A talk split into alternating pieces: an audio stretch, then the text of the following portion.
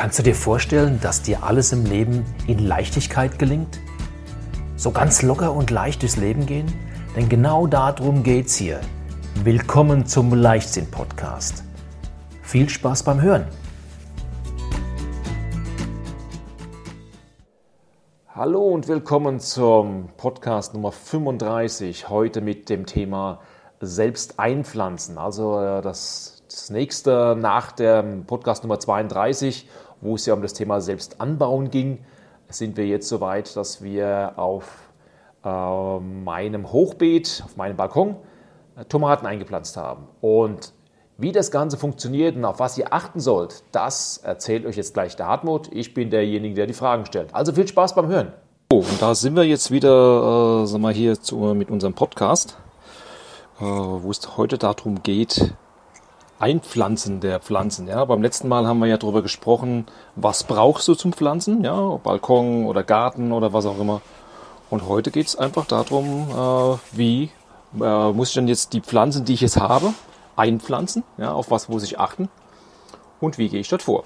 So, dann übergebe ich mal das Wort an meinen lieben Bruder, ja, der hier mir das Wort auch gerne übernimmt. Bumm. Gerne. Schönen guten Tag, guten Morgen oder guten Abend, je nachdem. Ja, wir stehen jetzt hier vor dem Hochbeet und wollen jetzt die Tomaten einpflanzen. Wir haben das Hochbeet mit neuer Erde versorgt. Das heißt, wir haben es ein bisschen aufgefüllt, weil die Erde auch zusammensackt und sich auch ein bisschen setzt, sodass wir auch jetzt frischen Boden drin haben. Das ist Sackware aus dem Baumarkt, im Endeffekt torffreie Erden, die wir verwenden. Sollte man auch darauf achten, dass es keine torfhaltige Erde ist, damit wir nicht ähm, noch mehr Moore trockenlegen, weil aus diesen Mooren der Torf kommt, der für diese Erden verwendet wird. Und Moore sind ein CO2-Speicher und die sollte man nicht ähm, unbedingt trocken liegen. Das heißt, wir haben jetzt hier, äh, das sind meistens komposthaltige äh, äh, Substrate, haben wir eingefüllt und ähm, die werden jetzt erstmal aufgedüngt, weil da nicht viel Dünger drin ist, mit einem Spezialgemisch mit ähm, Urgsteinsmehl, Bentonite und äh, Aktivkohle, also selbst hergestellte Pflanzenkohle, die wir haben und mit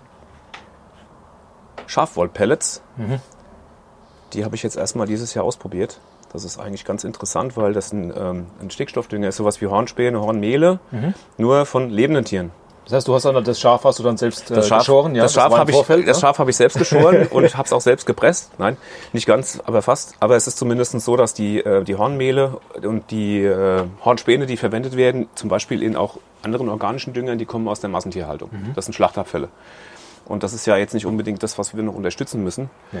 Ähm, deswegen ist das so eine Variante B, die kann man gerne verwenden. Die sind auch für den Boden deutlich besser, weil in der Schafswolle noch einige andere Stoffe drin sind, die in meinen ähm, in, in Hornspänen oder sowas nicht enthalten sind. Mhm. Das, was im Hintergrund hört, das ist unser Helfer, das ist der Ben, das ist mein Hund, der jetzt unbedingt äh, gerade im Moment mit seinem Ball gern spielen möchte. So, weiter zum ja, Text. Genau, wir haben also jetzt, wie gesagt, das Ding vorbereitet, das ist gedüngt, soweit, so gut. Jetzt haben wir die Tomatenpflänzchen, die sind von äh, aus eine Anzuchtplatte. Das heißt, die haben schon einen kleinen Topfballen, die habe ich schon groß gezogen, die sind ungefähr 20 Zentimeter hoch. Ähm, ich entferne jetzt die unteren Blätter, also sprich die Keimblätter, die ganz unten rauskommen. Teilweise kriegt man die auch noch im Super, äh, beziehungsweise im, im Pflanzenbaumarkt oder im Pflanzenmarkt auch schon. Und dann kann man auch die unteren Blätter so ungefähr 5 Zentimeter hoch noch entfernen damit ich die ganze Pflanze etwas tiefer in den Boden schaffen kann, weil dann die Pflanze in diesem Bereich noch Wurzeln bildet. Und je mehr Wurzeln, desto besser wächst das Ding mhm. und bringt uns nachher natürlich auch noch mehr Früchte. Mhm. Das heißt, im Grunde genommen ist es jetzt ganz easy. Ich mache in unser lockeres Substrat, zumindest hier so, mit der Hand ein, ein schönes Loch, so handtief. Dann greife ich nochmal in, meine, in meinen Zauberdünger, schmeiße da einfach mal eine Handvoll rein. Da ist nur organischer Dünger drin, da kann man auch nichts falsch machen, weil es keine Salze beinhaltet, die die Pflanze verbrennen können. Und dann setze ich diese Tomate relativ tief, sodass das erste Blattpaar noch über dem Boden ist. Und drücke die vorsichtig an, damit ich da unten an diesem relativ zarten Trieb nichts verletze. So, dann ist die Pflanze drin, dann mache ich das oben drüber glatt, dass das Erdeben ist, so wie sich da der Rest in dem Beet auch ist. Und ähm, ja, die Pflanzen werden dann nochmal kräftig angegossen. Man sollte darauf achten, dass man die Pflanzen nicht von oben gießt, weil die Tomate das nicht mag, wenn die Blätter nass sind. Die kriegen da ganz schnell äh, einen, einen Braunfäule, Krautfäule-Pilz rein. Und wenn der mal da drin ist, dann ist das quasi schon ja, das schlecht. Todesurteil mhm. für die Pflanze. Das heißt im Grunde genommen, immer nur von unten gießen. Bei uns ist es jetzt der Vorteil, wir haben hier so eine kleine Tropfbewässerung drin, die wir nachher wieder anschmeißen und damit das Wasser direkt an die Wurzeln der Pflanze geben und nicht von oben gießen müssen.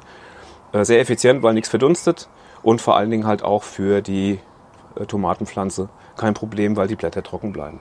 Und wir, vielleicht noch zu erwähnen, wir haben hier so äh, ein Dach, das heißt, es kann kein Regenwasser direkt auf die Tomaten draufkommen. Genau. Ja. Genau, das ist überdacht hier, das ist unter dem Balkon, äh Quatsch, unter dem Dach. Also wir haben äh, keinen direkten Regeneinfluss, das heißt, das Ding bleibt sowieso trocken. Von daher ist das mit der Bewässerung von unten auch nötig, sonst wird das nichts, die ganze Geschichte würde sonst vertrocknen. Ähm, aber damit haben wir diese Gefahr der Braunfäule relativ gut im Griff. Und letztes Jahr hat es auch gut funktioniert, obwohl wir ein sehr feuchtes Jahr hatten. Und Ja. ähm, bei mir im Garten alle äh, Tomaten, die nicht überdacht waren, der Kraut- und Braunfäule zum Opfer fielen. Tragischerweise. Aber das passiert jetzt hier nicht. Ähm, ansonsten, die Dinger sind jetzt drinne. Die werden sich jetzt am Anfang ein bisschen ähm, akklimatisieren. Aber dann bei guter Versorgung mit Wasser und Nährstoffe haben wir ja drinne, dann gehen die richtig ab. Also bei mir sind die jetzt schon ungefähr eineinhalb Wochen im, in dem Topf drinne ist und die sind schon mehr oder ja. weniger mindestens doppelt so groß geworden. Ja. Man sollte darauf achten, dass man die nochmal düngt, und zwar mindestens zweimal, äh, weil Tomaten unheimlich viel Nährstoffe brauchen. Und ganz wichtig, eine gleichmäßige Wasserversorgung. Das heißt, nicht ersäufen und dann stehen lassen, bis sie durchgetrocknet sind, sondern immer regelmäßig, aber mäßig gießen. Also man, wir brauchen wirklich hier keine Sumpflandschaft entstehen lassen. Ja. Jetzt habe ich ja hier ein relativ großes äh, Hochbeet. Das heißt also, die Pflanzen sehen ja jetzt recht verloren aus. Noch. Ja, noch. Ja. Was, was machen wir denn da noch rein? Was Wir- passt da gut zu? Also was sehr gut dazu passt, ist einmal äh, Basilikum. Erstens mal, weil es hinterher im Pesto super schmeckt und zweitens mal auch, weil die Pflanzen sich gut vertragen, die ergänzen sich quasi. Basilikum äh, sorgt dafür, dass die Pflanze, dass die Tomatenpflanze besser wächst und umgekehrt auch. Was auch sehr gut reinpasst, wem es gefällt, Knoblauch, weil Knoblauch ähm, äh, sehr gut ist gegen äh, Wurzelfäulen und gegen äh, bakterielle Infektionen im, äh, im Boden. Und das sind gute Nachbarn. Also Tomate verträgt sich sehr gut mit diesen beiden Sachen. Ähm, man sollte immer genau schauen, was man dazu pflanzt, weil nicht alle Pflanzen vertragen sich. Zum Beispiel mit Kartoffeln überhaupt nicht, weil die kommen aus der gleichen Familie. ja. Ähm, das sind alles Nachtschattengewächse und wenn Tomaten und Kartoffeln zusammenwachsen, hast du da eher deutlich größere Gefahr von Konkurrenz. Nein, da hast du diese Gefahr, weil auch die Kartoffel diese Kraut- und Braunfäule bekommt. Das heißt, das sind, die betragen sich dann, infizieren Ja, sich gegenseitig. ja. Gurken mag es auch nicht so gerne. Ähm, Das gibt einfach gute und schlechte Nachbarn. Das ist wie im richtigen Leben. Nur mit dem Vorteil, wir können uns uns aussuchen, was wir dazu pflanzen. Also wie gesagt, Basilikum wächst sehr gut mit Tomaten zusammen. Ähm, Und Knoblauch ist bei mir zumindest auch so die Variante, die ich Das immer wieder auch machen. Ja, genau. Da kommen noch ein paar schöne Basilikumpflanzen dahin. Also ich habe noch welche ausgesät, die sind allerdings noch zu klein. Ähm, wenn die größer sind, kommen die her oder halt, wie gesagt, aus, dem, aus Mhm. der Gärtnerei oder sowas. Da gibt's auch tolle, verschiedene Sorten. Äh, weiß ich nicht, wie viel verschiedene, aber unglaublich gute und leckere und, Ja. und schmackhafte. Aber da ist beim Pflanzen genau das gleiche zu beachten wie jetzt hier genau. Außer, dass ich sie dann da nicht so tief setze. Also die, die Tomate ist so eine von den wenigen Pflanzen, die ich wirklich tiefer in die Erde Ja. Mhm. setzen kann, als sie eigentlich so ausgesät äh, aufge aufgeht, weil die halt einfach diese, diese äh, Möglichkeit hat, selbst noch Wurzeln Okay. nachzubilden, da wo keine normalerweise wachsen. Andere Pflanzen mögen das nicht. Beim Basilikum zum Beispiel würde ich es nicht machen, weil die auch nicht so groß sind. Hier. Was die Pflanze verbuddelt. Ja.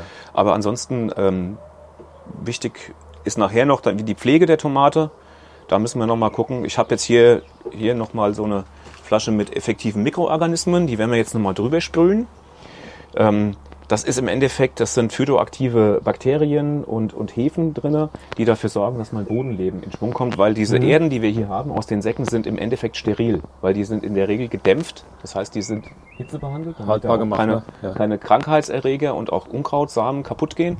Und dann hast du halt natürlich kein Bodenleben. Ja, Und das wollen wir ja. Wir wollen ja das Bodenleben haben und gerade in so einem Hochbeet oder in einem Kübel oder in einem Topf, das ist ein abgeschlossenes System. Da sind ja auch keine Regenwürmer und nichts drin. Ja. Äh, jedenfalls nicht so wie im, im normalen Boden. Und deswegen müssen wir sehen, dass wir das Bodenleben aktivieren. Und deswegen sprühen wir die dann noch ein und dann lassen wir sie einfach wachsen. Und alles, was dann zum Thema Pflege ist, das, machen wir dann, wenn die Pflanzen extra soweit Beitrag. sind. Und wir werden auch noch mal einen Beitrag zu dem EM, also diese effektiven äh, Mikroorganismen. Genau, machen, wir können auch Weil noch- das ja. macht, äh, machst du ja auch selbst. Ja, Ja, das das machen ist wir das, selber. das Coole an der ganzen Sache, weil äh, da kommt man noch mal einen Beitrag, was kann ich denn alles selbst machen? Genau. Ja, was, wie, wie wird das beschickt und so weiter. Aber wie gesagt, es gibt einen extra Beitrag. Ja. Ja. Jetzt haben wir doch alles beisammen, was man braucht, um seine Tomaten in die Erde reinzusetzen. Und dann in, in Vorfreude auf die leckeren Tomatengerichte ja, und auf die, auf die Optik. Das ist auch total geil, wenn du sie wachsen siehst, wie schnell die wachsen. Ja, das ist irre. Also ich weiß aus dem letzten Jahr, das ist da am Anfang, hast du hier einfach nur, du hast deine vier Pflänzchen drin, denkst dir, okay, was ist? Und mit einem Mal gehen die ab, wie hast du gesagt, wie Schmitzkatze? Wie Schmitzkatze, ja. Und vor allen Dingen, die schmecken richtig super. Es ist dann schon so viel, dass du sie gar nicht alles so verarbeiten kannst, also direkt essen. Ja? Und dann äh, kommt auch das Thema, okay, was mache ich dann damit? Ne? Auch hier wird es nochmal einen Beitrag geben. Also, dann äh, macht's gut, pflanzt schön ein und wenn ihr Fragen habt, einfach E-Mail schreiben. Ne? Jo. Hast du noch was? Nein. Ja? Also, macht's gut. Tschüss.